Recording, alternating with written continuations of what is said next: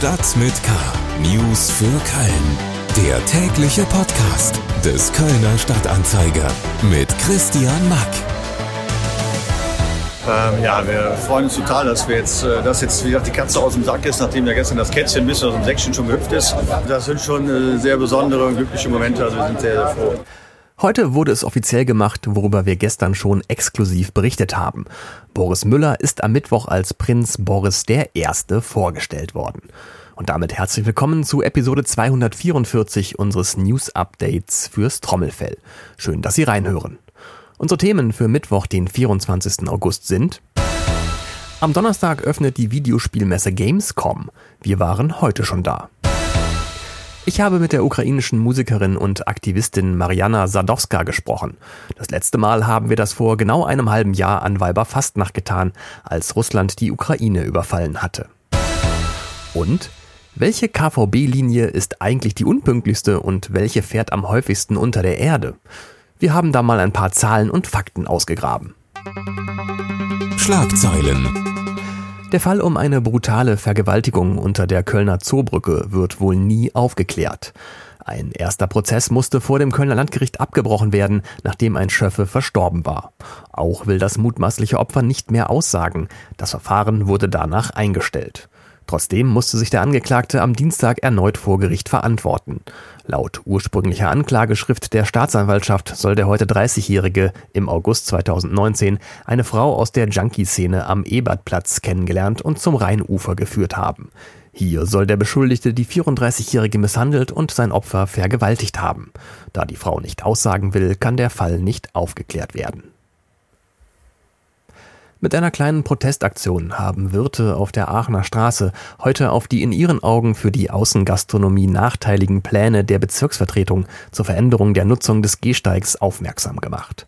Nach den Vorgaben der Bezirksvertretung blieben den Gastronomen auf der Aachener Straße zwischen Brabanter Straße und dem Eisenbahnring lediglich ein 1,50 Meter breiter Streifen für die Außengastronomie. Michael Schmidt, juristischer Berater der IG Aachener Straße, sagte uns, in Zeiten, wo es immer wärmer wird, wo die Leute nicht drinnen, sondern draußen sitzen wollen, bedeutet das einen erheblichen Umsatzverlust, der hin auch bis zur Insolvenz einzelner Unternehmen führen kann. Am morgigen Donnerstag soll es eine aktuelle Stunde der Bezirksvertretung geben, zu der auch Wirte und die Verwaltung eingeladen sind. Um die Kalker Hauptstraße fußgänger- und fahrradfreundlicher zu machen, soll sie zur Einbahnstraße werden. Der Verkehrsausschuss des Stadtrates hat am Dienstag eine Vorlage an die Bezirksvertretung Kalk weitergegeben, die eine entsprechende Planung vorsieht. Zwischen Rolshofer Straße und Kapellenstraße soll demnach künftig eine Autospur wegfallen. Bevor eine entsprechende Entscheidung getroffen wird, ist die Verwaltung nun beauftragt, eine Umleitung der KVB-Buslinien 159 und 171 zu erarbeiten und die Öffentlichkeit zu beteiligen. Kritik an den Plänen kommt von der Kölner Handwerkskammer, dem Kalker Bürgerverein und dem Einzelhandel, die Nachteile für den Standort Kalk durch eine Einbahnstraßenregelung befürchten. Mehr Nachrichten auf ksta.de und in der KSTA Nachrichten App. Jetzt gibt's noch mehr Hintergründe zu spannenden Themen rund um Köln. Unterhaltung Heute geht's los mit der Gamescom in den Messehallen in Deutz. Über 1000 Aussteller aus über 50 Ländern zeigen hier auf über 220.000 Quadratmetern Ausstellungsfläche die neuesten Games und Trends rund ums Zocken. Morgen am Donnerstag macht die Gamescom ihre Türen fürs Publikum auf. Mein Podcast-Kollege und leidenschaftlicher Gamer Lars French aus unserer Wirtschaftsredaktion ist jetzt schon auf der Gamescom unterwegs und mir übers Netz zugeschaltet. Hallo Lars. Hallo Christian, grüß dich. Du hast hier in den endlosen Messehallen der Gamescom für uns schon mal die Hacken abgelaufen und hoffentlich auch schon Muskelkater in den Daumen vom ganzen Daddeln am Game Controller. Ähm, was hast du erlebt und äh, hast du noch Puste? Äh, ja, da, da, sagst du was ganz Richtiges. Puste wird langsam knapp, also es ist schon echt weitläufig hier. Also es ist nicht umsonst eine der größten Messen, die hier äh, in Köln stattfinden. Ähm, die Daumen wund gedaddelt habe ich mir noch nicht so richtig, weil ich mir A erstmal wegen der Größe äh, einen Überblick verschaffen wollte. Andererseits natürlich auch äh, zeitlich immer ein bisschen die, die Sache und ähm, andererseits sind auch tatsächlich hier schon teilweise Schlangen an den äh, Spielständen. Deswegen dachte ich mir, ich gucke mir erstmal das an, was ich so auf den ersten Blick sehe und schaue, picke mir dann vielleicht für später raus, wo ich noch mal ein bisschen Zeit investiere. Was sind denn für dich die Highlights und äh, es Kuriositäten? Ja, die Highlights war, äh, das erste Highlight war tatsächlich direkt beim, bei der Ankunft vor der Messehalle wurde äh, das Logo von einem bestimmten Spiel von Everywhere auf den Boden gesprayt, überall. Die Leute stehen mit diesem Logo herum. Also das ist schon die beste Promo. Auf der Messe habe ich das Spiel jetzt noch nicht gesehen. Da bin ich noch gespannt, was da passiert. Ähm, genau, ansonsten Highlight und Kuriosität ein bisschen zugleich ist die Retro Area. Das fand ich total geil, weil da wurden so kleine Z Kinderzimmer aus den 80er und 90er Jahren nachgestellt. So mit Lampe, Disco-Kugel, fragwürdigen Tapetenfarben und äh, so, so Postern aus der Bravo gefühlt. ähm, da, da, konnte man dann eben diese äh, Konsolen aus den 80ern, 90ern zocken, stilecht mit Röhrenmonitor im 4 zu 3 Format. Geil. Äh, das war schon, das war richtig gut. Also äh, da gehe ich auf jeden Fall später nochmal hin.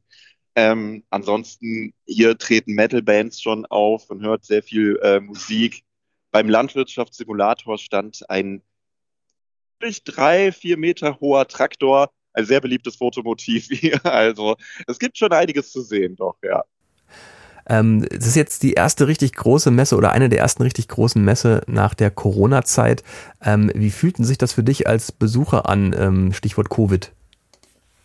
Also es ist noch relativ angenehm, ähm, weil jetzt natürlich heute Fachbesucher und Pressetag ist. Das heißt, es ist noch nicht so voll. Man hat ähm, genug Freiraum für sich. Viele Leute laufen hier auch mit Maske rum. Da fühlt man sich vielleicht auch ein bisschen sicherer nochmal. Ähm, ansonsten Hygienespender gibt es überall für, für äh, Desinfektionsmittel. Ähm, fühlt sich ganz normal eigentlich erstmal an. Die Frage ist, wie wird es in den nächsten Tagen, weil ähm, dann natürlich die vielen Besucherinnen und Besucher kommen, die heute noch nicht rein dürfen. Ähm, da wird es auf jeden Fall auch nochmal einiges am Programm zusätzlich geben. Und vor allem auch noch kommen wird, sind die ganzen Cosplayer. Die habe ich nämlich heute noch nicht so viel gesehen. Also die Leute, die sich da in die Kostüme schmeißen, sich wie ihre Lieblings-Anime-Figur ver verkleiden. Ich glaube, das wird noch eindeutig mehr und dann wird es auch morgen wesentlich voller. Dann zieh dich mal zurück in dein Kinderzimmer und zock eine Runde Atari. Hobbygamer Lars French aus unserer Wirtschaftsredaktion ist für uns auf der Gamescom unterwegs und schreibt seine Eindrücke natürlich auch auf in unseren KSTA Gamescom Blog und in die Druckausgabe des Kölner Stadtanzeiger, die es dann Donnerstag am Kiosk gibt. Alles rund um die Gamescom natürlich auch nochmal auf ksta.de. Politik Heute feiern die Ukrainerinnen und Ukrainer Unabhängigkeitstag, auch oder gerade weil sie sich im Krieg befinden. Denn heute vor genau 31 Jahren hat sich die Ukraine von der Sowjetunion losgesagt. Und genau heute vor einem halben Jahr hat auch die Invasion Russlands in die Ukraine begonnen. Die Nachricht von der Aggression Russlands gegen die Ukraine hat sich Anfang des Jahres mitten im Kölner Karnevalstrubel an Weiberfastnacht verbreitet. Damals habe ich mit der in Köln lebenden ukrainischen Musikerin und Friedensaktivistin Mariana Sadowska gesprochen, die mir auch jetzt wieder zugeschaltet ist. Hallo, Frau Sadowska. Hallo, guten Tag. Als wir vor einem halben Jahr telefoniert hatten, ähm, saß der Schock über den Überfall Russlands auf ihre Heimat noch tief. Ähm, sie waren verständlicherweise hörbar mitgenommen und geschockt. Ähm, jetzt ist Putins militärische Eskalation in der Ukraine ein halbes Jahr alt. Wie geht es Ihnen emotional heute? Kann man sich an den Gedanken von Krieg in der Heimat irgendwie gewöhnen? Nein, gewöhnen kann man sich nicht, aber man muss äh, irgendwie lernen, damit zu leben. Ich dachte am Anfang, dass äh, das Krieg wird bald enden. Ich habe mich nicht damals vorgestellt, dass es so lange dauern wird. Und jetzt muss man lernen, dass das wahrscheinlich noch länger wird hm. sein. Und ich muss irgendwie auch lernen, damit zu, also das zu sehen, wie diese Diktator, wie diese eine Imperium hat uns alle quasi als Geisel genommen. Und ja, niemand, also für mich ist sehr schwierig zu sehen, diese Zögerlichkeiten, die teilweise zum Beispiel in Deutschland äh, zu beobachten sind. Und es ist echt nicht leicht zu sehen, welchen Preis wir jetzt alle zahlen dafür, dass wir so lange äh, Energieabhängigkeit mhm. uns genommen sind, ja, gegangen sind.